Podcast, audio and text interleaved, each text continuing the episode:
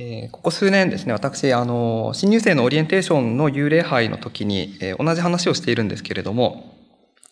え、学生の皆様ですね、え毎年、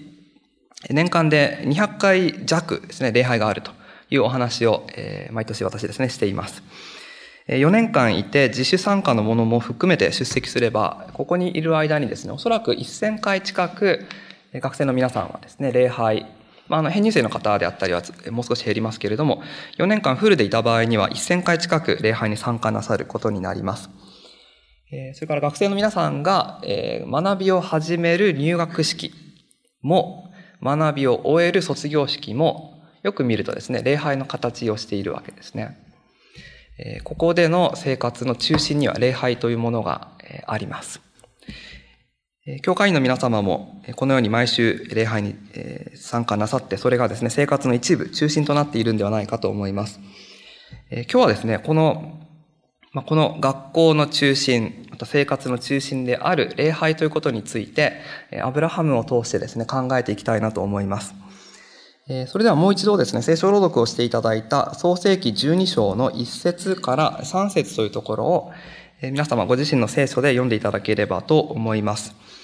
聖書朗読は12章1節から4節までですが、今ですね、3節までちょっとお読みしたいと思います。よろしいですかね。はい。えー、時に主はアブラムに言われた。これはアブラハムと同じですね。アブラムに言われた。えあなたは国を出て親族に別れ、父の家を離れ、私が示す地に行きなさい。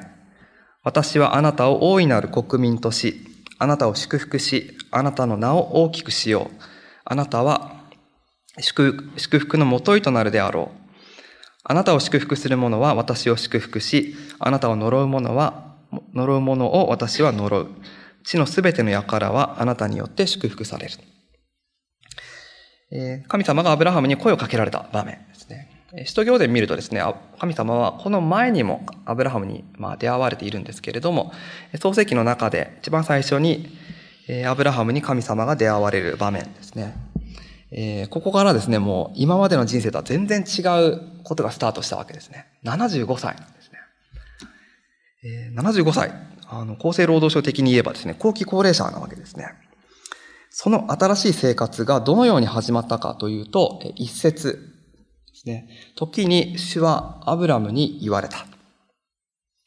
で、アブラハムがその声を聞くと。75歳からのアブラハムの新しい生涯、始まりはですね、これ神様の言葉を聞くことから始まりました。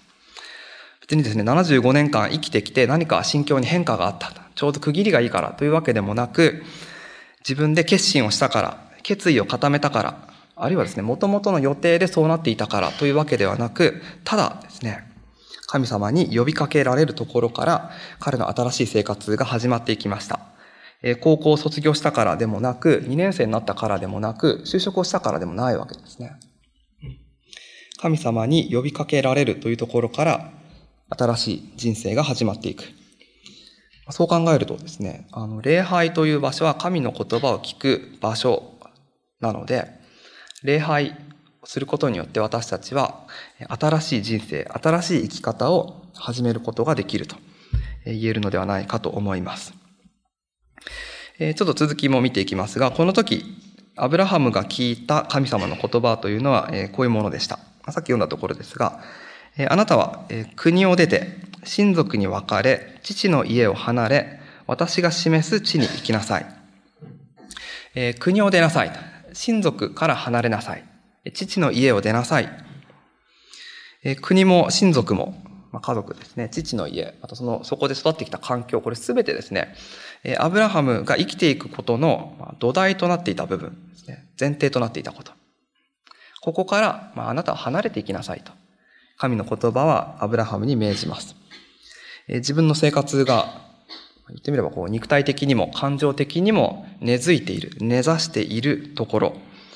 え生まれ育ってきたところ、アブラハムにとっての日常ですね。もうこれが私にとって普通ですと。常識の世界です。というところから離れなさいと。神の言葉が命じられるわけですね。アブラハムがアブラハムとして認識されて尊敬される場所、そこを捨てていきなさいと。えー、ある人がですね、こういうことを言っています。ちょっとスライドで出したいと思いますが、えー、神の言葉というものを私たちが考えるときに、それは、え私たちの日常性の中から私たちをえある意味で絶えず繰り返し引き離すものではないか。神の言葉というものは私たちの日常から私たちを絶えず繰り返し引き離すものであると。今私たちですね、ここに生きてるわけですね。で、日常があって常識というものがあるんですが、でその日常の中にですね、常識の中に私たち沈んでいきそうになることがあるわけですね。これが普通だから。他の人もしているから。うん、別に当然でしょと。そこ、そう、沈んでいきそうになっていく私たちを神様の言葉はそこからですね、引き離していくんですね。引き剥がしていく。普通はこうだよねと。常識で考えるとこっちの方がいいよねと言って、現実に馴染んでいってしまう私たちを、礼拝はですね、絶えず現実を超えたところに向かわせていきます。えー、まあ、もちろん、あの、一般常識っていうのは大事なんですね。あの、自分にとって日常、普通のことってこれも大事なのは、え、当然のことなんですけれども、でも私たちは同時に常識を超えたところに目を向けていく必要があります。で、これなんでかというとですね、えー、これ NT ライトという新約聖書の学者さんなんですけれども、えー、これはですね、王冠と火というタイトルの本からの言葉なんですが、えー、悪魔の声を聞き分けがたいのは、それが多くの場合、常識という声として現れてくるからである。えっとですね、私、皆さんね、あの、礼拝終わってから非常識な人間になりなさいって言ってるわけではないんですけれども、時にですね、多くの場合、悪魔の声は常識的な声として聞こえてくる、現れてくる場合があると。えー、ま、この本はですね、えー、ちょっとこれ余談になっちゃうかもしれませんが、イエス・キリストが十字架上で語られた7つの言葉というのは皆様聞いたことあると思うんですが、えこの本、王冠と火というタイトルのその本は、イエス・キリストに向かって投げつけられた7つの言葉というものを中心に、えーまあ、書いている本なんですね。その中で、まあ、投げかけられた言葉の一つを見て、この NT ライトという人が、これは悪魔の言葉であると。でこれは、しかし常識の形をしていたと。まあ、そのように説明している場面なんですね。で、考えてみるとですね、確かにそういうことあるんですね。常識という声は、自分を傷つける人のことを憎んだとしてもそれ仕方ないでしょということがあるわけですね。で常識っていう声はそれ、自分を守るためだったら、その程度の嘘だったら許されるよということを言う場合があります。あるいは、え人生で目指すべきところは人から認められることであると。多分常識は言うと思うんですね。で、私たちはですね、常識の中にいる限り、常識で物事を考えるようになります。まあ、それも当然だなと。それも普通だなと。みんなそういうふうに考えているなと。しかし、神様の言葉、それを聞く礼拝の時というのは、そういう常識から私たちをですね、日常的な思考から私たちをこう引き離していくわけですね。引き剥がしていきます。自分を傷つける人を憎んだとしても仕方ないというふうに常識が言うときに、神の言葉は敵を愛しなさい。迫害する者のために祈りなさいということを言います。自分を守るためだったら時には嘘も許容されるべきであると。常識が言うときに神の言葉は互いに嘘を言ってはならない。あなたは偽証してはいけないということを語りかけてくるわけですね。えー、これある本で紹介されていた雑誌記事からの話なんですけれども、母親と高校生が対話をしています。えー、で、クリスチャンの家なんですけれども、この子供はですね、中学校からずっと教会に行っていました。で、野球部に入りたかったんですけれども、野球部に入ると、土曜日に試合があったり、練習があったりするので、え、それ、あの、野球部に入ることを諦めました。えー、っていう、まあ、子供がいるわけですね。一方、同じ教会には、また別の男の子たちがいました。えー、同じ学年なんですね。で、この子たちは中学校2年生くらいから忙しくなってきたからという理由で、まあ、教会に来なくなりました。えー、で、そして、その男の子とまた別の男の子二人は同じ有名な A という高校を受験しました。でですね、え A という高校を受験して、その男の子たち、まあ、教会に来なくなってしまった男の子たち二人が合格しました。で、その男の子ですね、は、えー、まあ、不合格だったわけですね。えー、まあ、いろいろと、まあ、葛藤があり、え逡巡していたようですけれども、ある日ですね、教会で、これ、今こういうことがあるのかわかんないですけれども、まあ、教会でですね、じゃあ、その子たちのことを、えどこに進学することになりましたということを報告しましょうと。で、まあ、皆さんでお祝いしましょうということになったんですね。えー、まあ、教会発表の時間などだったと思うんですが、えー、そうするとですね、あの、まあ、誰々君と誰々君は A という高校に合格しました。すごい有名な学校なわけですね。で、それを聞いた教会の全体から、すごいと。もう、あの、さざ波のようにですね、その、すごいという声が教会中に響き渡っていったと。で、その後、えずっと教会に来続けていた。あの、まあ、部活もですね、入らずに来続けていたその子について、えー、誰々君は B という高校に入りました。これは A という高校ほどではないわけですね。B という高校に入りました。と、えー、牧師さんが報告しました。でもですね、誰も何も言わないんですね。シーンとしてしまう。で、そのことがあって帰ってから男の子がですね、お母さんに言いました。お母さんと。え、教会っていうところは、この世の評価と違うものを持っているんじゃないの？と。見えるものよりも見えないものを大事にするって言ってなかったの？それなのに、どうしてあんな評価があるの？どうしてあんなに反応に違いがあるの？お母さんに問いかけるわけですね。お母さんはですね、それを聞いて、励ますよりも自分が鋭く子供にですね、批判されているような気持ちになるんですね。あの、お母さんはですね、別に、その教会の、まあその他の方々と同じような反応したわけではないんですが、自分の中にも同じ思いがあるということを、その言葉、子供の言葉で気づかされていくわけですね。たとえ、それが教会であったとしても、長年のクリスチャンであったとしても、日常の中に、常識の中に埋まっていってしまえば、世の中と同じものを高く評価して、世の中と同じものを低く評価するようになってしまいます。そうなっていく私たちを、礼拝は、神様の言葉は、その場所からですね、引き離していく。寮に住んでいる皆様は、年に200回近くですね、その場所から引き離されていってる。そういう場所。これが礼拝。神様の言葉。同じ本からの引用ですが、こういう言葉があります。神の言葉は人をこの私たちの現実の中に生かしながら、現実逃避しろとは言わないんですね。現実の中に生かしながら、そこを超えたところに向かわせるというものではないか。いつもそこから私たちを引き離す。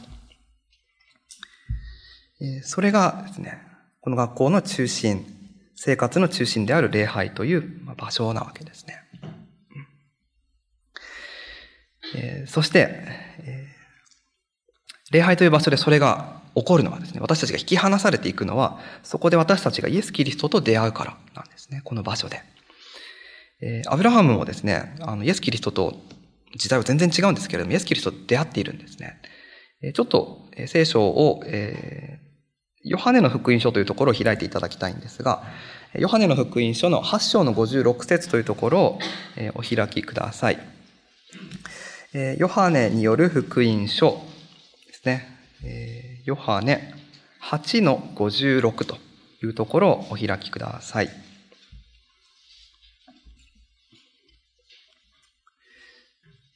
いですかね。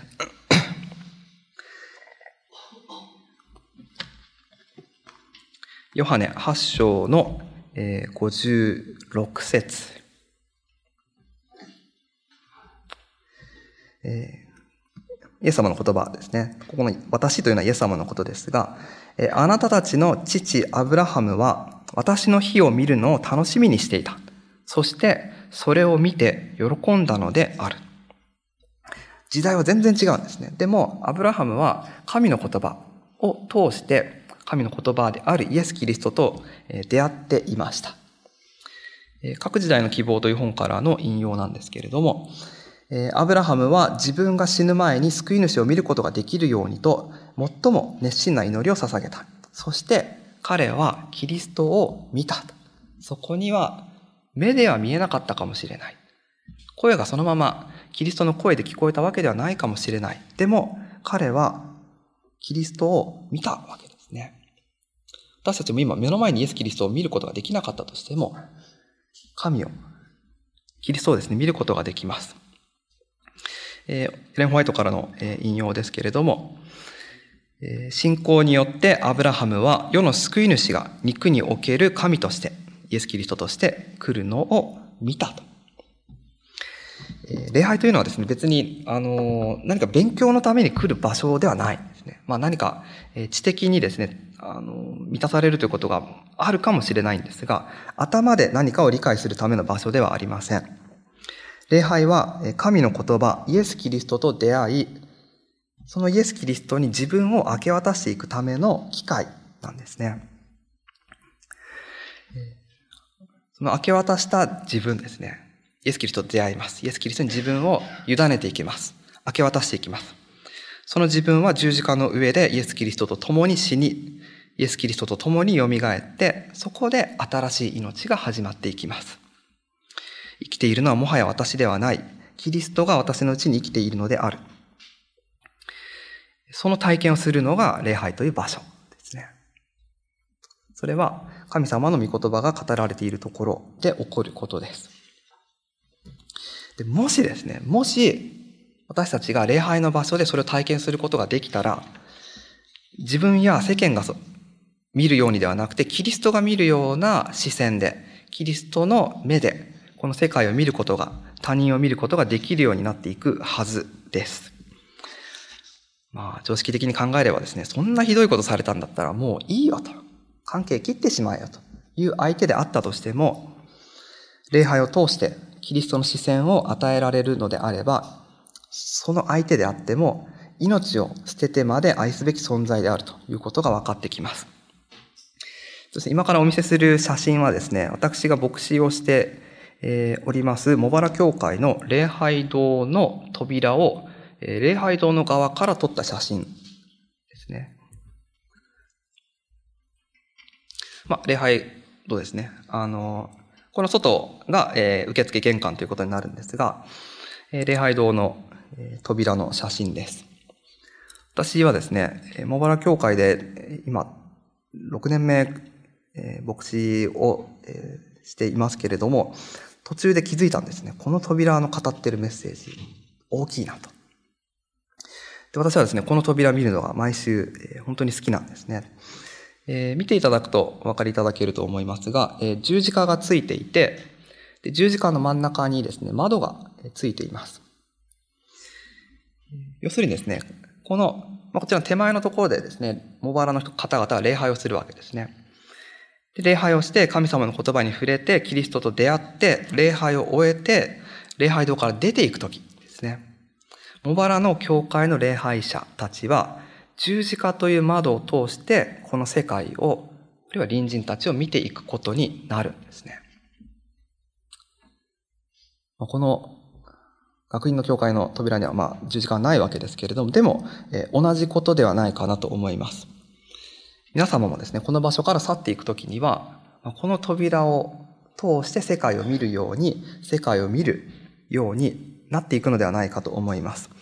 キリストを通して、十字架を通して他者を、あるいは自分をですね、見るようになっていく。それが可能になるのが、この礼拝という場所ではないかと思います。えー、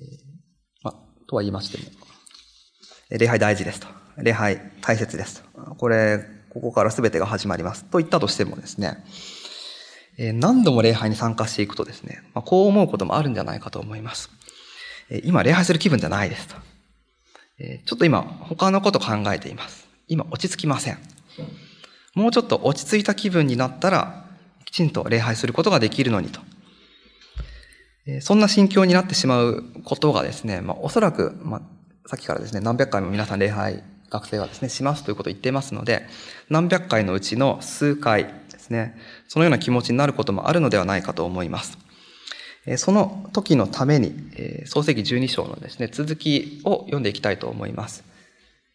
続きといっても一節分ですね、12章の4節というところを、もう一度開いていただければと思います。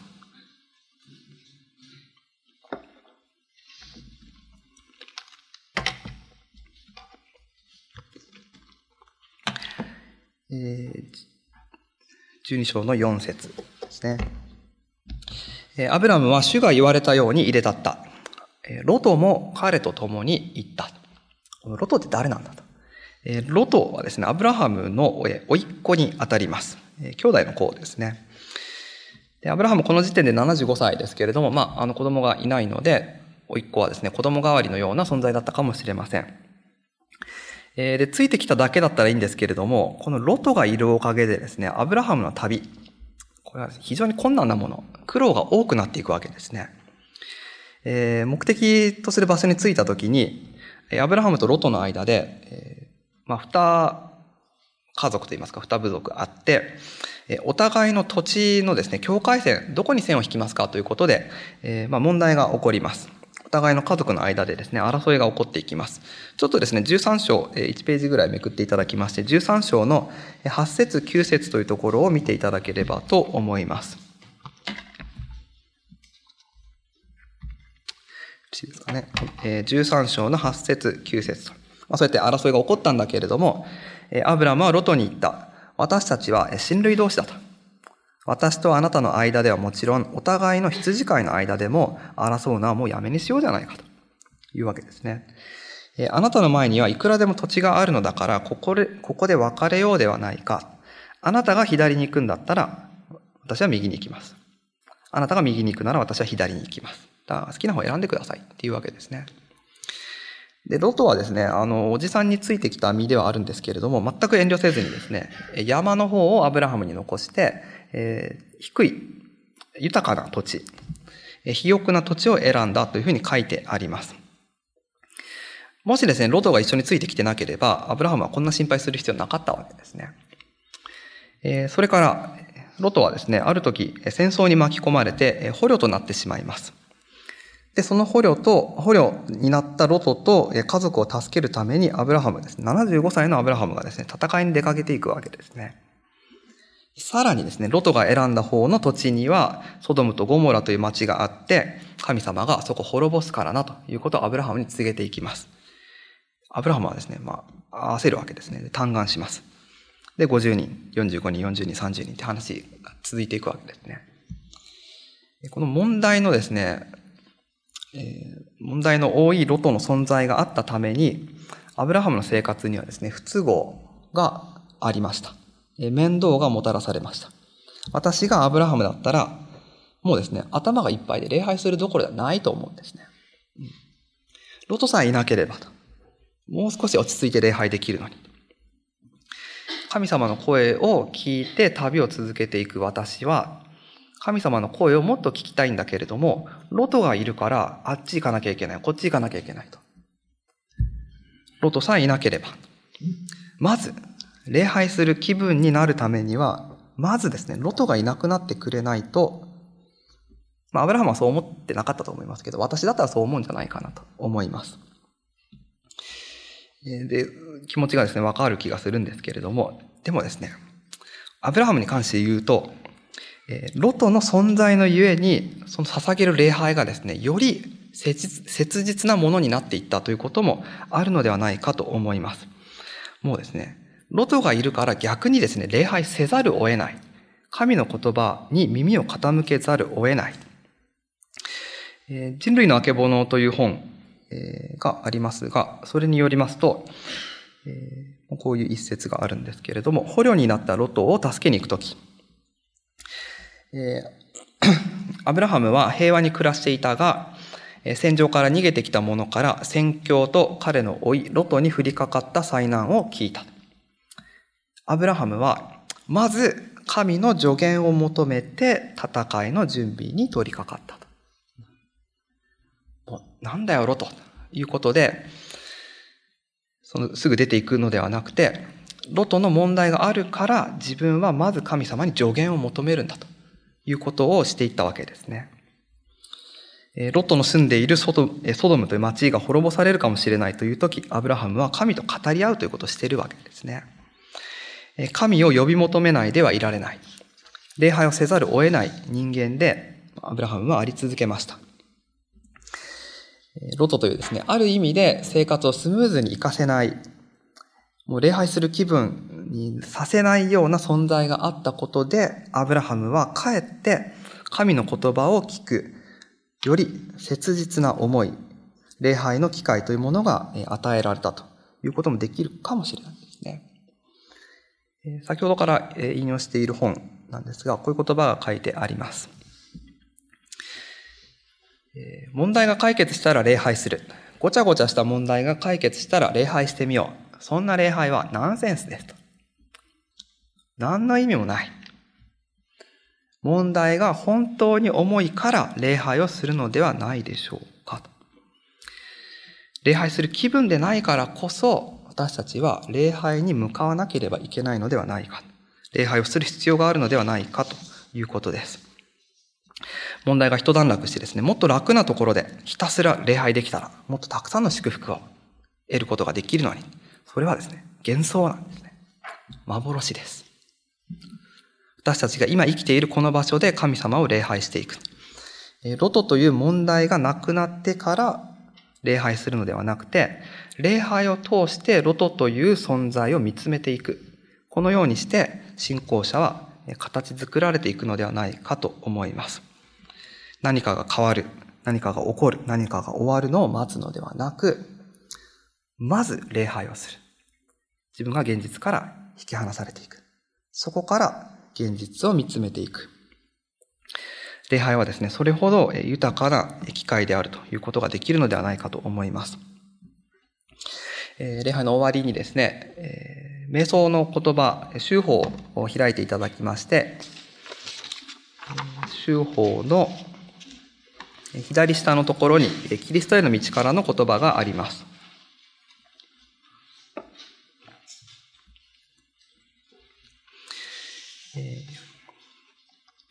ここに心を向けてですね、礼拝を閉じていきたいと思います。キリストへの道ですね。祈りの特権という章からですが、はっきりわからないことを皆解決した上で信仰を持とうとするならば、私どもはますます迷いの深みに陥るばかりであります。けれども、もし私どもがありのままの姿で、自分の力なさ、頼りなさを感じて神のもとに行き、限りない知恵を持ちたもう神に謙遜に信頼を持って、私たち、私どもの必要を告げるならば、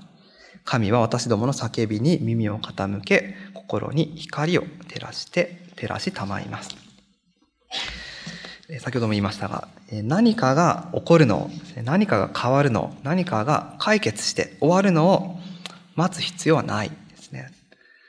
アブラハムと同じように神の聞く、神の言葉を聞くところから全てが始まっていきます。これからですね、何度も皆様が時間を過ごされる礼拝の時間ですね、キリストと出会い、新しく生きるための始まりの機会としていただきたいと思います。このメディアは、オーディオバースの提供でお送りしました。